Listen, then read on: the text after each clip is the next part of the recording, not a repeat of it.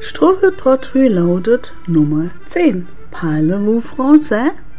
Ja, der zweite Teil von unserem kleinen Urlaubsbericht. Hm, erster Teil Block, Kloster Maria Lach. Der zweite Teil jetzt hier als kleiner Podcast. Ähm, wir sind ja nicht weit von der französischen Grenze weg. Stunde Fahrt, fünf, fünf Viertelstunde. Und dann äh, kann man bei Wörth über den Rhein, dann noch ein bisschen durch die Pfalz und dann ist man schon im Elsass. Und äh, so wie das Navi ja bei mir immer drauf ist, führt es mich dann nicht immer unbedingt auf dem direktesten Wege hin, sondern es nimmt wohl ähm, irgendwelche verschlungenen Wege. Also wir sind nicht irgendwie Schnellstraße oder Bundesstraße gefahren, sondern wir sind dann, nachdem wir über den Rhein waren, ähm, über die Dörfer. Steinfeld, dann konnte man nach Bad Bergzabern abbiegen, was wir aber nicht gemacht haben. Und dann sind wir wieder durch irgendein Dorf gefahren und Hauptstraße, aus dem Dorf raus, rechts rum. Und äh, meine Dame meinte dann einfach, ähm, fahren Sie geradeaus. Ich gucke so geradeaus und denke so, ja, größerer Feldweg Weinberge. Habe gedacht, naja gut, äh, bis jetzt hat sie einen ja immer dahin gebracht, wo man wollte. Und dann bin ich dahinter mal eben rausgefahren und zack war ich in Frankreich. Also direkt hinter dem Gehweg oder Straßenrand war dann das Frankreich-Schild und ja, da saßen dann auch schon zwei Fahrradfahrer, die sich gerade im Weinberg an den Trauben bedienten. Und da ist man noch so ein paar hundert Meter weiter, eben quasi gefühlter Feldweg, aber doch eine äh, äh normale äh, Autoroute. Also keine Autobahn, sondern natürlich Straße, keine Ahnung, Rue, Avenue oder wie auch immer die Franzosen das dann gerne nennen, äh, gefahren und sind von hinten durch die Brust ins Auge dann auch nach Wisombourg gekommen.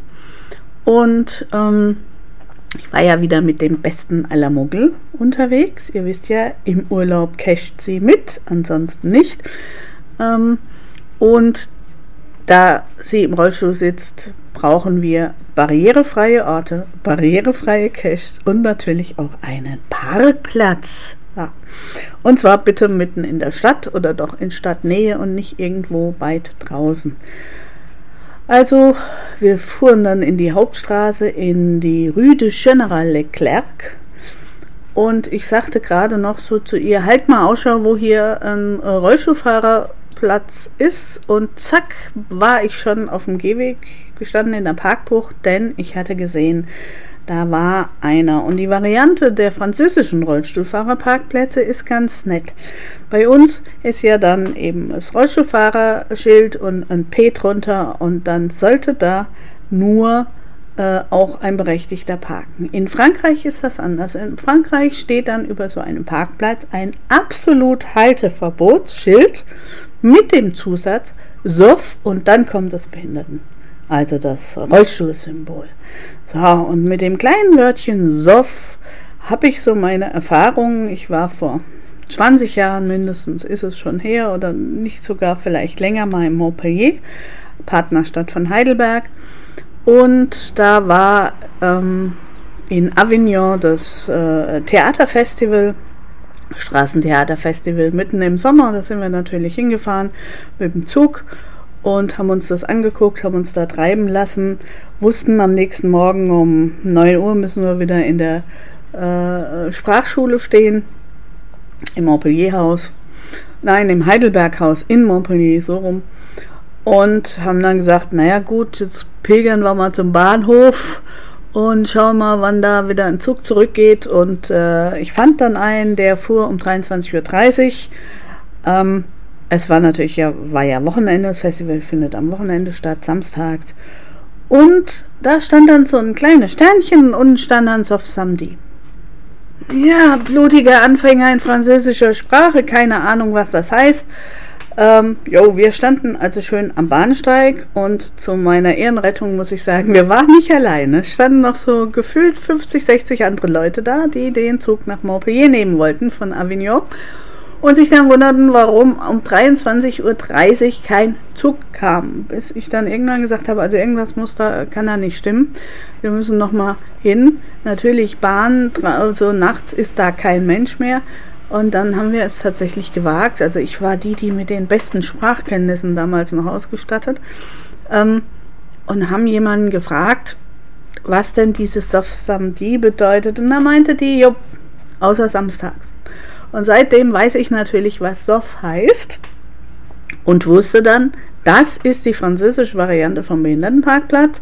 Absolutes Halteverbot für Leute ohne diesen Behindertenausweis. Dann Parkausweis. Also wir haben ja so einen europäischen, der in, in der EG gilt. EU, Entschuldigung. Da seht ihr, wie alt ich bin. Ähm, gut, und so standen wir dann in der Rue du General Leclerc. Ich finde einfach, die Straßennamen hören sich einfach viel schöner an in, in, in Frankreich. Und hatten so zwei Punkte. Wir wussten, wir müssen in eine Konditorei rein, äh, weil wir erstens da was degustieren wollten. Und nicht umsonst fahren wir nach Frankreich. Und zweitens unserem Herrn Papa, der zu Hause bleiben musste, natürlich auch was mitbringen wollten. Und äh, ich hatte mir ein paar Cash rausgeschrieben, sicherheitshalber diesmal auch offline abgespeichert. Man lernt ja aus seinen Fehlern in Maria Lach, wo man plötzlich kein äh, Netz hat. Und äh, na, hatte ich gesagt, okay, gut, komm, wir gehen mal zu der Kirche, beziehungsweise es drohte dann, es war ähm, letzte Woche ja so, dass es dann doch irgendwann ähm, immer mal wieder so Regenschauer gab und der nächste Regenschauer drohte. Also sind wir erstmal ins Restaurant La Mirabelle gegangen, was komplett barrierefrei ist. Also erstens kann man draußen sitzen, die haben riesen Schirme, da kann es regnen, macht nichts. Man kann aber auch barrierefrei rein. Auch die sanitären Anlagen sind absolut barrierefrei. Ähm, und wirklich ein Tipp, wenn man also auch als Rollstuhlfahrer mal Wissombur und cashen will, das geht. Und ja, da haben wir also dann meine Schwester natürlich ihren Flammkuchen, als ob es das nicht bei uns auch gäbe, aber nein, sie hat dann wieder einen Flammkuchen gegessen. Ha! Und äh, ich dann ein Bouche de la Reine, schlicht und ergreifend ein Königin-Pastetchen. Hm, mit Reis. Gut, also wir haben uns gestärkt, haben dann schon äh, ausbaldowert, wie wir jetzt weitergehen. Und dann habe ich gesagt, Schwesterherzchen, Le Schlupf oder Le Schlupf äh, ist ganz in der Nähe. Ähm, das ist wie so ein Bur, hat ja durchaus so einen Stadtteil, der sich so ein bisschen an Venedig erinnert, weil die Lauter, La Lauter oder Le Lauter, ich weiß es gar nicht, doch die Lauter, La Lauter, äh, durchfließt mit so äh, kleinen Brückchen drüber, beziehungsweise Häuserüberbauungen. Und da war eben Le Schlupf, das heißt auch tatsächlich so. Und da war ein Cash und leider ist da diese kleinen Eckchen, diese kleinen Gassen sind doch tatsächlich dann Kopfsteinpflaster. Hm. Gut. Aber wie gesagt, das sind 20 Meter mal kurz rein. Ich habe den Le Schlupf dann auch gefunden, gelockt und wieder zurück und dann zur Kirche äh, L'Église du Saint-Pierre et Paul, also Peter und Paul Kirche, die zweitgrößte im Elsass. Erstaunlicherweise nach dem äh, Straßburger Münster die zweitgrößte. Und ähm, die ist also auch wirklich äh, romanisch. Vorne liegt der Heinrich II. Von, hm, schlag mich tot, jetzt weiß ich es nicht. Kurfürst, der sie erbaut hat, 1000 also auch relativ früh romanisch ähm, und sehr schön, sehr schlicht, ähm, was mir sehr gut gefällt. Auch netterweise an der Seite barrierefrei zu erreichen. Nur natürlich runter in die Krypta kommt man natürlich nicht, das ist klar. Aber ansonsten kommt man also auch in die Kirche, kann sich die angucken. Und diese Kirche ist auch bekannt für den Kreuzgang, der außen ist und auch da, der Haupteingang geht es drei Treppen runter, wenn man zuerst denkt. Wenn man aber dann durch den kleinen Hof läuft, kann man hinten dann auch da eben rein. Es sind ein paar äh, Steinplatten. Nun gut, also da ist Hilfe vielleicht doch ganz nützlich, weil die doch inzwischen altersbedingt äh, zersprungen sind und so weiter. Äh, da sind dann natürlich auch alte Grabplatten und da gibt es dann auch den Cache, äh, hm, ja, den Cache L'Église Saint-Pierre et Paul. Äh, der Hint ist schön. Nehmt ihn wörtlich. Er ist einfach herrlich. Und wenn man dann so an diesen Grabplatten vorbeiläuft und diesen Hint so im Hinterkopf hat, dann macht er auch Sinn. Gut, also auch die Dose war äh, gut findbar. Ähm, es gibt einen Lab Cache und den hätte ich gerne gemacht. Der hat fünf Punkte, die direkt vom Rathaus aneinander sind. Aber wenn man jetzt denkt, okay, man muss da jetzt nicht viel laufen oder so, nein, bei jedem Punkt gibt es ein Video dazu. Und das Video ist eine Weganweisung, der man folgen muss. Und das war mir erstens, weil ich ja dann nicht wusste, ob es barrierefrei geht und außerdem doch immer wieder die schwarzen äh, Gewitterschauerwolken da um einen rum oder über einen rum waberten, habe ich den dann nicht gemacht. Aber äh, auch wieder eine neue Idee, wie man einen Labcache äh, schön gestalten kann. Äh, wir fahren noch mal hin. Haben wir schon beschlossen. Im Herbst, denn ein paar Kilometer weiter hm, westlich hinter Wisombourg gibt es einen Baumwipfelpfad und wir sind begeisterte Baumwipfelpfadgänger, vor allem weil die auch barrierefrei sind und die sind so schön angelegt, auch wenn sich dann der Turm nach oben schraubt, dass die Steigung für den besten aller Muggel machbar ist allein. Und dann ist das natürlich ein Riesenerlebnis, wenn man oben ist. Und da gibt es bestimmt dann auch wieder einen Cache. Gut, also der Lab Cache, es sah schön aus in der Anlage, den habe ich aber nicht gemacht. Wir sind dann nach der Kirche und ein bisschen Shopping äh, noch beim Office de Tourisme vorbei. Denn wenn man mal rüber in die Pfalz guckt, das Weintor ist nicht weit. Und es gibt da so ein kleines Bähnle, das fährt grenzüberschreitend eben darüber. Man kann hin und dann da aussteigen und kann auch wieder zurück. Und, und das ist auch was, Tipp für die äh, vielleicht nicht so gut zu Fuß seienden oder eben mit Hilfsmittel unterwegs seienden, ähm, die haben einen Wagen, da können zwei Rollstühle reinfahren. Die haben also eine Schräge, können sie ausklappen und dann kann man da eben auch mit dem Rollstuhl dann dieses Bähnchen nutzen, was ich eigentlich fantastisch finde und was ich bis jetzt weder in Rügen noch am Bodensee oder sonst wo irgendwo gesehen habe. Man sieht also, das geht. Nun.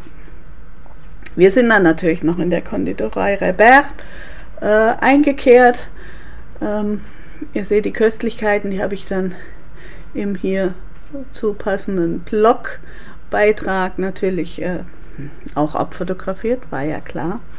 Sonst mache ich das eigentlich nicht, aber in Frankreich, wenn man sowas Schönes vom, auf dem Teller hat, mh, ein Traum von Baiser und Zitronencreme, dann zück auch ich mal mein Handy und mache ein Foto vom Essen. Ja, danach ähm, war es dann so, dass das Wetter sich verschlechtert hat und ich gesagt habe, okay, die anderen Caches, die jetzt da noch so ein bisschen außerhalb liegen, die ich aufgeschrieben hatte, die da gucke ich, dass ich irgendwo in die Nähe fahre, schnell aussteige und die hole. Und ein, und das ist auch was Schönes in Wisombourg, es gibt überall Parkplätze. So. Und der eine den, der hat mich interessiert, weil das Logbuch so besonders sein soll. Das soll nämlich das größte Logbuch sein, was ich wahrscheinlich jemals gesehen haben werde. Und ähm, Parkplatz eingeparkt und wieder durch eine Straße mit einem fantastischen Namen, nämlich Straße, eine Gasse, da passt also Golfbreite, so ungefähr. Ähm, Rue de Pied du Boeuf also, äh, die Ochsenfußgasse zu Deutsch würde das in, bei uns heißen, aber äh, Rue, du Pied, äh, Rue de Pied du Boeuf hört sich doch eigentlich viel schöner an. So. Ähm, ja, ich verrate jetzt nicht, was für ein Logbuch das ist. Äh, es ist zum, der Cache ist zu Ehren des Mitteltors, des Speyerer-Tors, wie es damals genannt wurde, was es nicht mehr gibt, aber was schon sagt, okay, wenn man damals früher da durch ist dann und immer weitergelaufen ist, ist man irgendwann in Speyer angekommen. Gut, ja, herrlich. Habe ich auch so noch nicht gesehen und ist eigentlich eine super, super coole Idee. Vielleicht frage ich den auch nochmal an, ob man ob man die Idee sich klauen darf. Ich weiß ja noch nicht so genau. Aber es hat mich einfach, habe ich jetzt noch nie gesehen. So, gut. Dann äh, gab es noch einen toten Briefkasten. Der lag ein bisschen außerhalb, also am Stadtrand. Und da mussten wir eigentlich die ganze Zeit lachen auf der Fahrt hin, nicht wegen dem Briefkasten, das ist tatsächlich in der Dose in einem Briefkasten drin, äh, sondern wegen unseres Navis.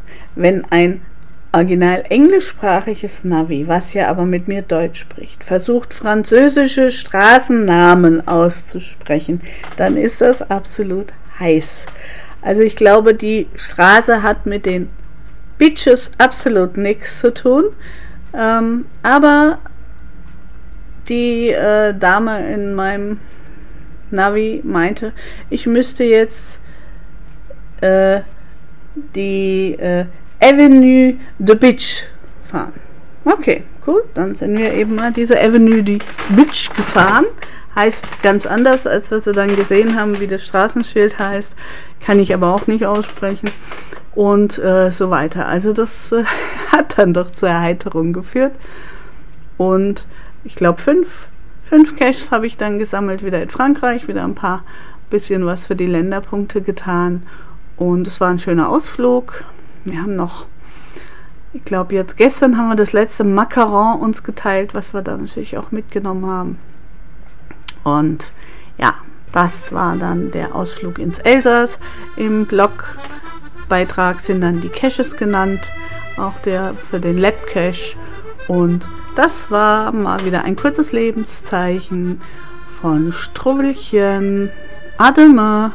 Ciao, ciao. Tschüss, tschüss. Bis bald.